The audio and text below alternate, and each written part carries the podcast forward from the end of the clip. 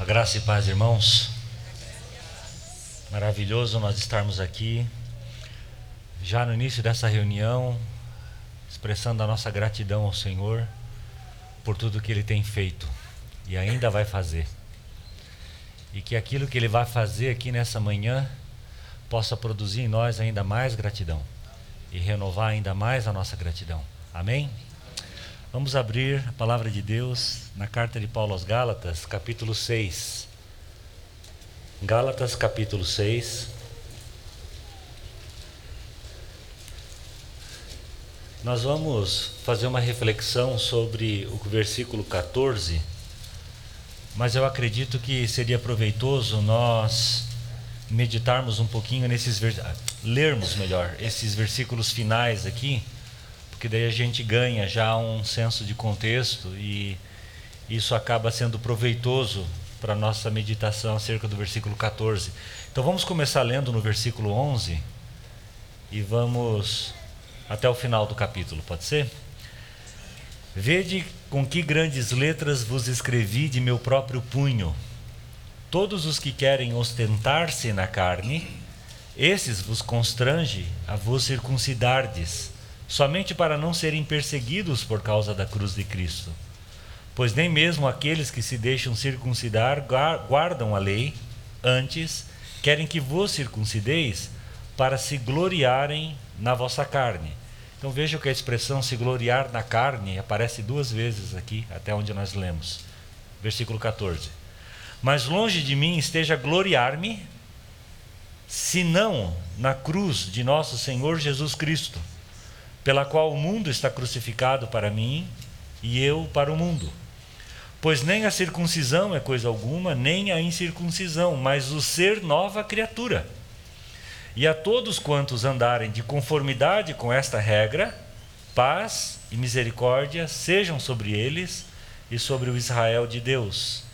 Quanto ao mais, ninguém me moleste, porque eu trago no corpo as marcas de Jesus. A graça de nosso Senhor Jesus Cristo seja, irmãos, com vosso espírito. Amém. Amém. Então vou ler o versículo 14 de novo. Mas longe esteja de mim gloriar-me. E aqui o contexto nos indica gloriar-me na minha própria carne. Se não, ou somente vou me gloriar na cruz de nosso Senhor Jesus Cristo, pela qual o mundo está crucificado para mim e eu para o mundo. Gloriar-se então na cruz. Está aqui um brado, irmão, no, no, no mínimo estranho. Né? E nos dias da igreja primitiva, um brado impensável. Quando a gente pensa na cruz nos dias de hoje, nós temos camadas e camadas e camadas culturais que foram se acumulando né, ao longo dos séculos sobre o que é esse objeto chamado de cruz. Né? Então, a gente quando fala de cruz, a gente pode pensar talvez num vitral muito colorido, a gente pode pensar num pingente que alguém pode carregar no pescoço. Hoje talvez seria talvez uma tatuagem muito bonita. E a cruz é, virou muito mais um adereço decorativo, né, que alguém pode ter numa parede ou num, ou num objeto decorativo de uso pessoal ou de decoração da casa. Uh, enfim, né? Uh, tantos símbolos, tantas conotações que a cruz ganhou, que nós nos afastamos muito do seu significado original, lá nos dias do Senhor. Mas nós sabemos perfeitamente que a cruz era um instrumento para a execução de pena de morte para criminosos perigosos. Então, se a gente fosse recuperar o significado da cruz lá nos dias da igreja primitiva e fôssemos buscar nos dias de hoje algum equivalente cultural, nós teríamos que falar algo como a cadeira elétrica, por exemplo. É? Ah, já pensou essa frase dita assim? Longe de mim gloriar-me senão na cadeira elétrica de nosso Senhor Jesus. Ou talvez longe de mim gloriar-me senão no paredão de fuzilamento de Jesus. Ou longe de mim gloriar-me, senão na injeção letal de Jesus. Já pensou? O símbolo do cristianismo ser uma seringa? É, da injeção letal de Jesus. Imagine o escândalo que era dizer que o Filho do Deus, três vezes santo, morreu numa cadeira elétrica. Pá, nos dias de hoje ficaria difícil, né? Porque todo mundo que é acusado de alguma coisa se diz inocente, não é? Todo mundo é inocente, todo mundo tem evidências ali de crime, a pessoa foi para a cadeia, tal, mas mesmo assim ela diz que é inocente, então a gente ficaria nessa posição desconfortável de dizer que alguém que morreu na cadeira elétrica ou alguém que recebeu a pena de morte é na verdade inocente. É estranho, não é, irmãos? Mas é exatamente assim que esse brado de Paulo aqui soou há dois mil anos atrás. Então veja, vamos nos gloriar no linchamento de Jesus. Vamos nos gloriar na execução do Filho de Deus. Que religião estranha. Mas longe de mim esteja gloriar-me, senão na cruz de nosso Senhor Jesus Cristo. Senão na cruz, aqui a conotação é muito clara. Eu não vou me gloriar em nada mais a não ser somente na cruz de Cristo. Quando você olha para o apóstolo Paulo, que ele escreveu no Novo Testamento, você vai ver, se os irmãos quiserem abrir ou não, é Romanos 5, eu vou citar para os irmãos esse capítulo, porque lá ele usa esse verbo gloriar três vezes. Então, ele fala assim no versículo 2, só lendo os trechinhos aqui relativos ao verbo, tá? Capítulo 5 de Romanos, versículo 2, nós lemos que nós gloriamos-nos na esperança da glória de Deus. Então, ó, nós nos gloriando aqui mas dessa vez na esperança da glória de Deus. No versículo seguinte, ele fala: Nós gloriamos nas próprias tribulações, sabendo que a tribulação produz perseverança. E no versículo 11, ele diz assim: E não apenas isto, mas também nos gloriamos em Deus por nosso Senhor Jesus Cristo. Então, aqui em Romanos 5, nós nos gloriamos na esperança da glória de Deus, nós nos gloriamos nas próprias tribulações e nós nos gloriamos em Deus. E aí tem aquele outro trecho conhecido dos irmãos, que é 2 é, Coríntios, capítulo 12, aquele trecho do espinho da carne, em que no versículo 9, a parte B, né, de 2 Coríntios 12, nós lemos assim: De boa vontade, pois, me gloriarei nas fraquezas, para que sobre mim repouse o poder de Cristo. Então nós nos gloriamos na esperança da glória, nas próprias tribulações, em Deus, e nós e Paulo diz: "Eu me gloriarei das fraquezas".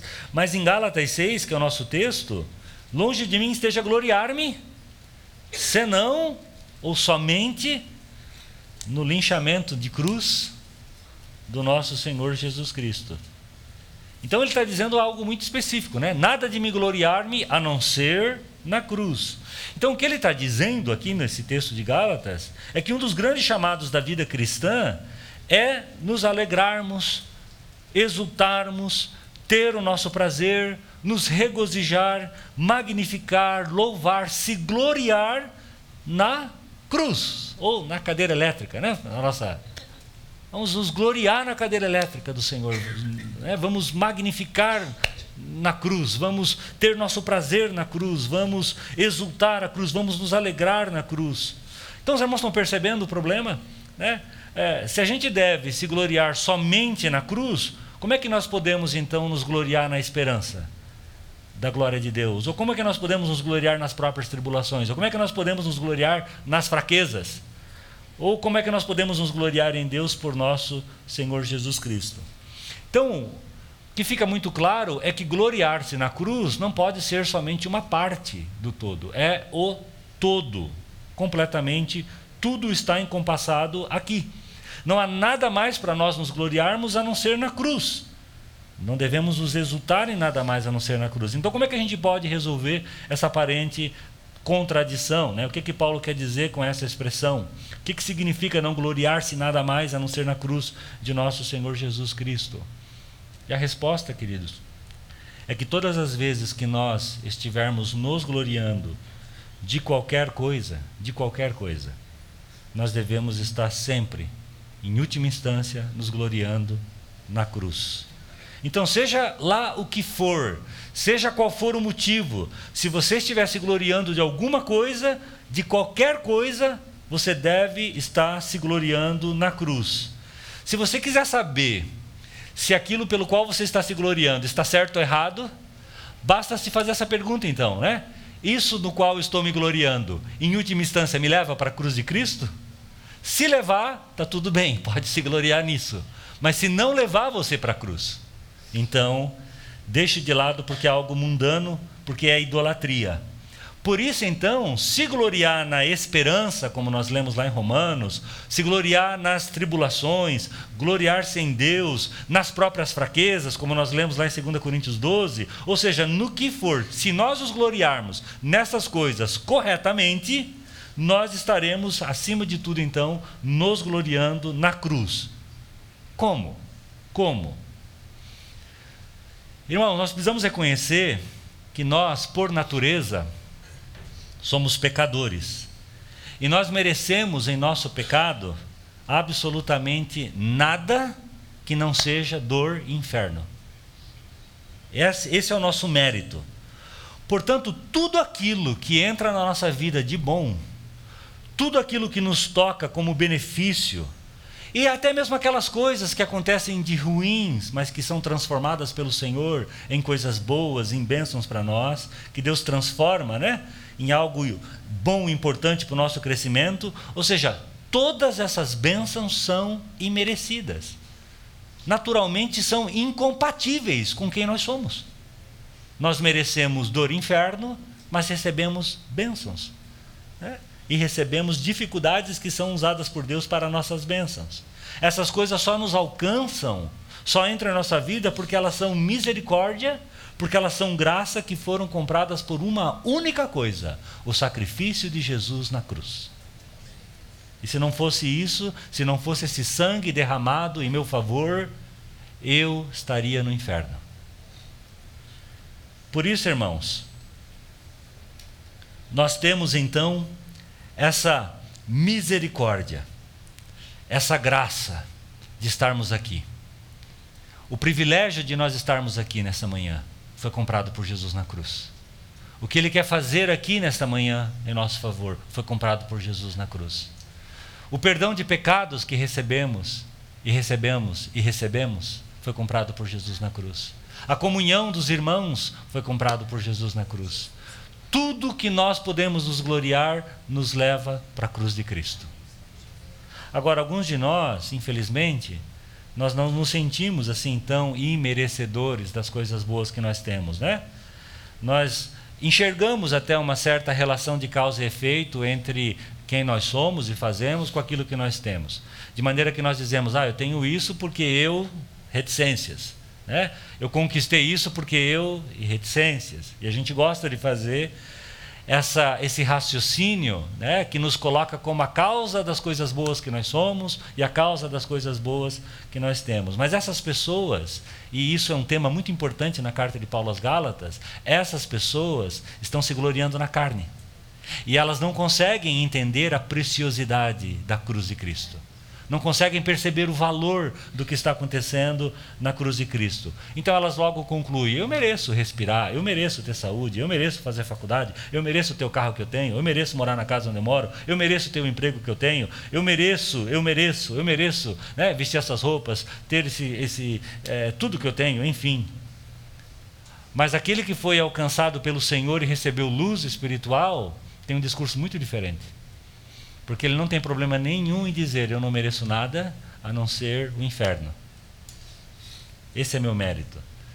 Jesus trata né, com os fariseus lá em João capítulo 5, e ele faz essa pergunta: Como que vocês podem crer? Né? Uma pergunta como quem expressando: Vocês não têm como crer enquanto estiverem buscando o louvor dos homens.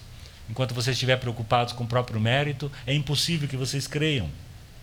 Então a, a, a, a, resposta e o que nós estamos colocando aqui é que na própria essência do Evangelho, e em Gálatas isso fica claro como dia, só existem duas religiões no mundo. Apesar que a outra eu não classificaria muito bem como uma religião, mas vamos lá. Né? Existe a religião do mérito humano e existe a religião, entre aspas, o Evangelho dos méritos de Cristo.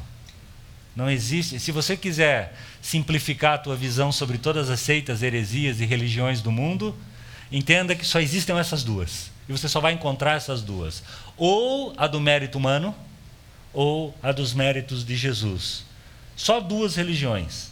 Né? Uma da conquista pelo próprio esforço, do seu mérito. A outra, pela conquista, realização divina. Então só existe ou salvação pelas obras, que na verdade não salva, ou salvação sem obras, pela fé. Existe a mensagem do esforço humano e existe a mensagem da graça de Deus. Existe é, a mensagem onde uma, o favor de Deus é merecido, e na outra é um dom, é um presente. Um depende do que o homem faz e outra depende daquilo que Deus faz. Então, que, por que, que nós estamos aqui? Porque nós somos convencidos de pecado e fomos convencidos de pecado de tal maneira que a cruz se transformou em algo doce e precioso para nós. Porque nós vemos ali o descanso que nós podemos ter com relação ao favor de Deus, à graça de Deus.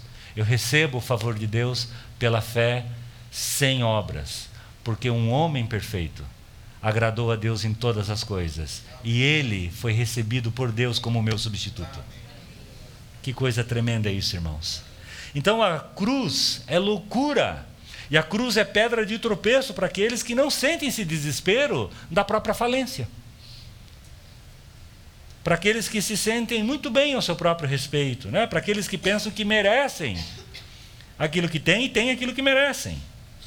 Mas graças a Deus que nos abriu os olhos para que a gente veja, irmãos, essa lacuna. E essa percepção tem que estar presente aqui no nosso coração nessa manhã. Que lacuna, que, que distância, que precipício que existe entre quem eu sou e o amor com o qual eu sou amado. Que amor tremendo. É Deus não somente amar alguém completamente desprezível como eu, mas fazer desse alguém desprezível algo que possa glorificá-lo, e louvá-lo, e exaltá-lo.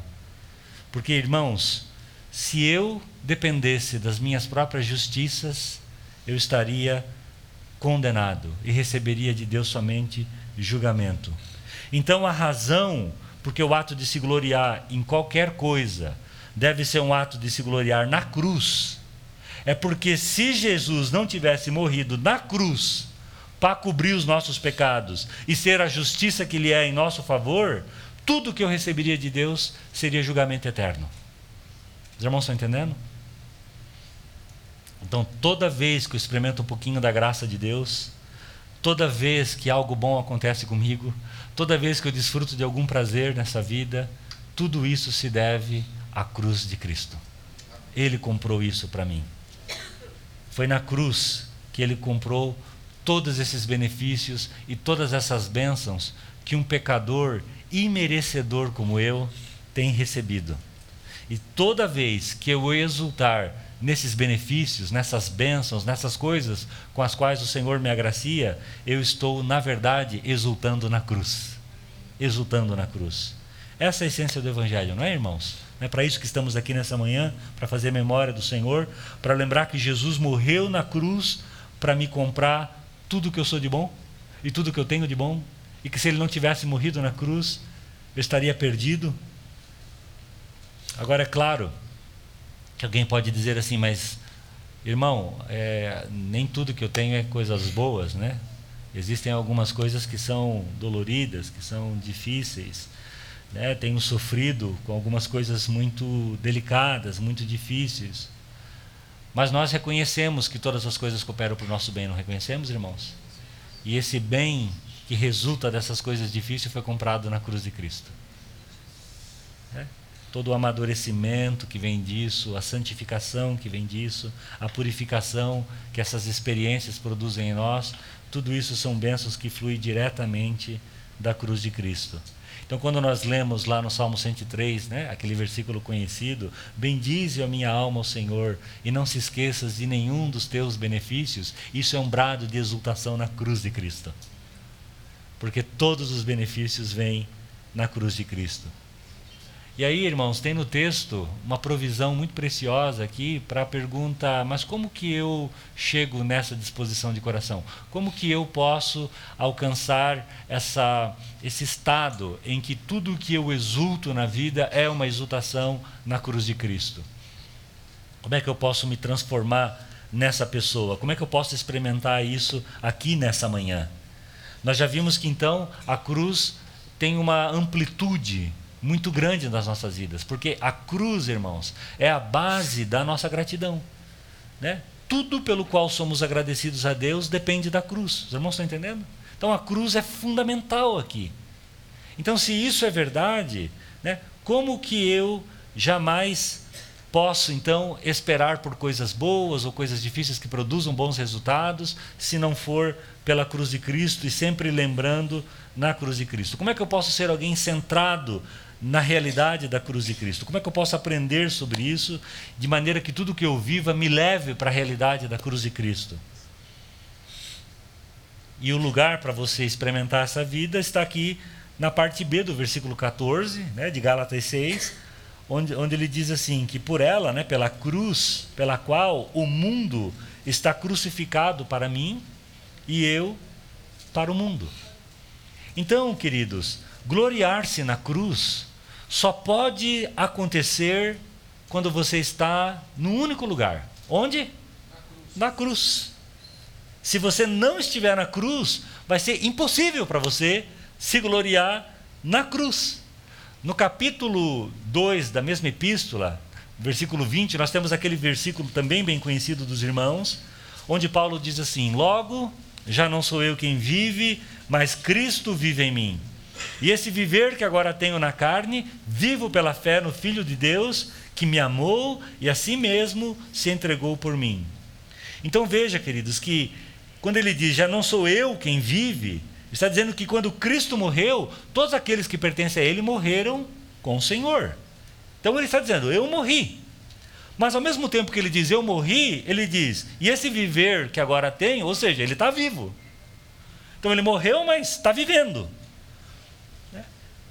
Então, claramente, que ele está falando de uma união espiritual entre a nossa vida e a vida de Cristo. De maneira que quando Cristo foi crucificado, eu, pela fé, também fui crucificado com ele. E isso então significa que o velho homem está morto com Cristo. Mas ao mesmo tempo há uma nova criatura, e esta viva está.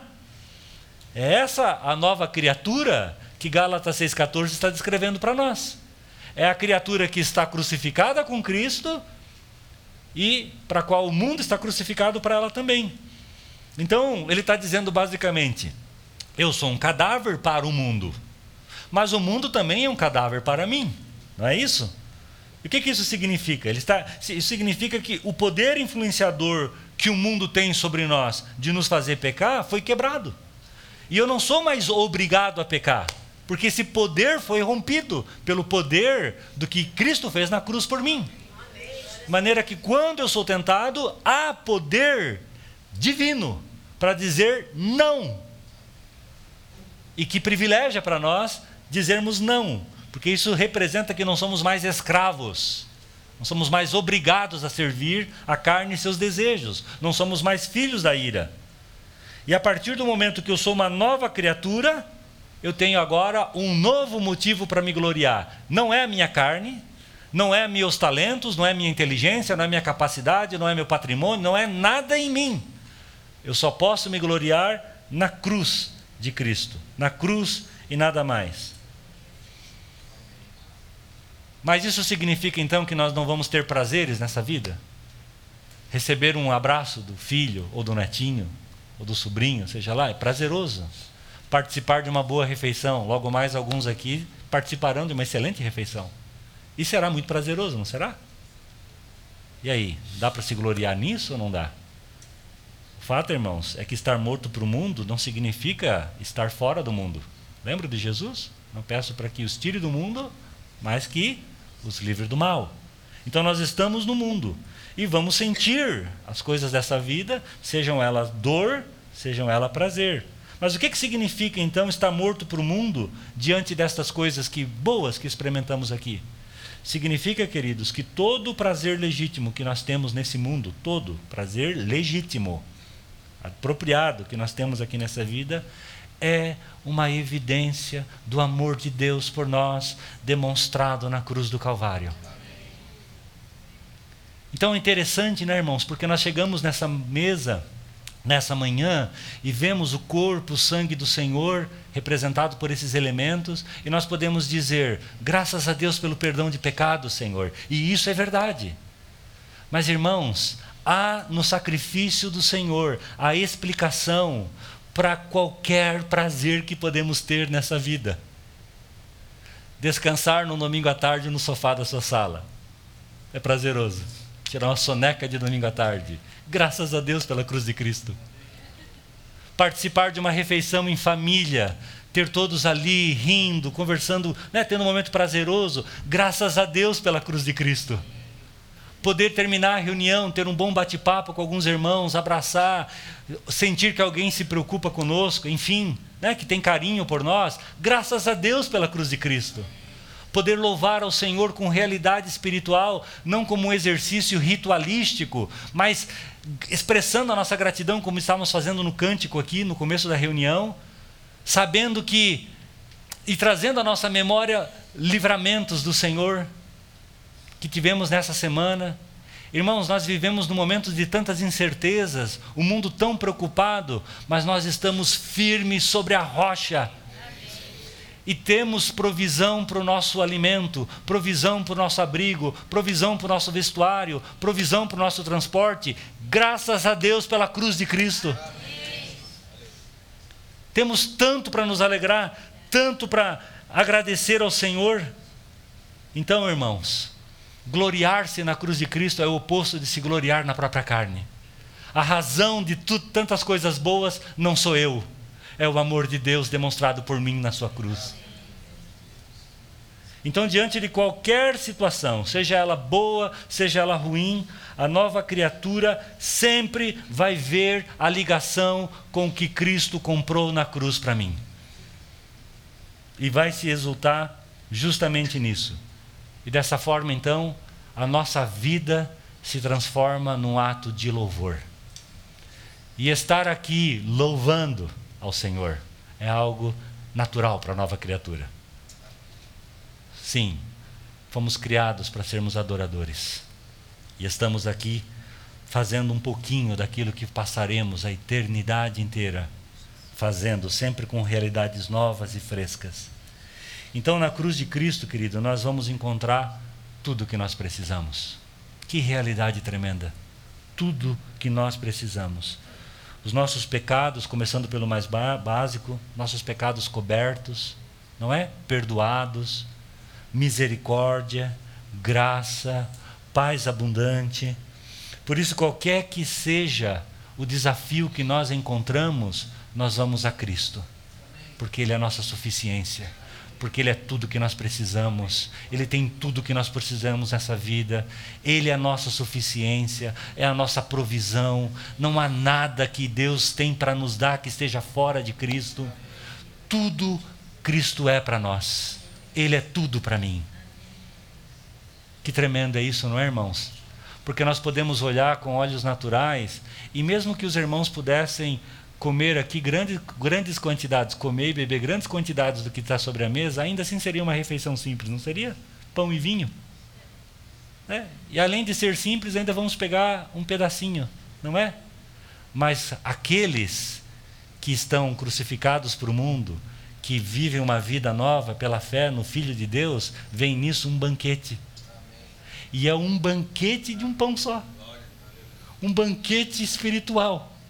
Se nós fôssemos fazer uma refeição aqui para esses irmãos que estão aqui nessa sala, teria que ter uma certa variedade, né? Porque um gosta de carne, outro gosta de frango, um gosta de salada, outro de legumes, de folhagem, não é? Então as irmãs aí que preparariam teriam que ter uma certa diversidade para agradar os diferentes gostos. Esses diferentes gostos estão aqui, mas um pão satisfaz a todos. E não importa a nossa história, e não importa a nossa personalidade, e não importa as necessidades que temos nessa manhã, esse pão é tudo que precisamos. E não há nada fora dele que nos cabe, que desejamos, que precisamos. Então, irmãos, que os nossos apetites sejam mudados para experimentarmos essa realidade aqui. E de dizer, como Paulo disse: Olha, aquilo que era ganho ficou perda para mim pela excelência do conhecimento de Cristo. Então veja, queridos, que quando provamos dessa provisão maravilhosa que temos na mesa, aquilo que tinha graça agora não tem mais. Aquilo que supria agora não supre mais. Aquilo que trazia segurança já não traz mais. Aquilo que era meu prazer maior já não é meu prazer maior. Porque agora eu conheço a excelência do que é conhecer do Senhor. Eu participo da mesa dele. Eu como dele e por ele eu vivo. Então, queridos, o que, que nós podemos dizer? Que banquete que é o Senhor para nós. E tudo vem dele para nós. E nós estamos aqui para dizer, Senhor, obrigado pelo perdão de pecados e obrigado pela, pelos pequenos prazeres que alguém pode ter nessa vida, que o Senhor me concede. Ah, se não fosse a cruz de Cristo. Que bom, né, irmãos? É termos esses momentos, pequenos momentos na nossa vida e se lembrar que isso é fruto do que Jesus fez por nós. E não somente isso, mas isso é um prenúncio, um pequeno trailerzinho, digamos assim, um preview daquilo que me aguarda na eternidade.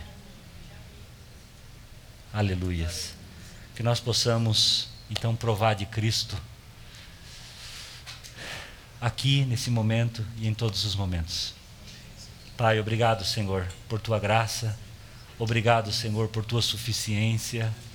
Obrigado, Senhor.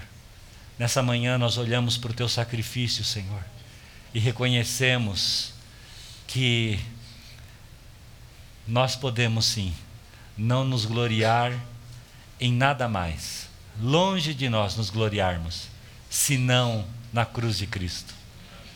Obrigado, Senhor, porque desta cruz, da obra da cruz, do nosso Senhor, fluem todas as bênçãos que temos em Cristo Jesus. Obrigado, Senhor, por tua provisão. Obrigado, Senhor, por ser tudo o que precisamos, por ser nossa suficiência. Senhor, desvenda, Senhor, o véu do nosso coração nessa manhã, para que possamos, Senhor, participar de um verdadeiro banquete aqui nessa manhã. É isso que pedimos, em nome de Jesus. Amém.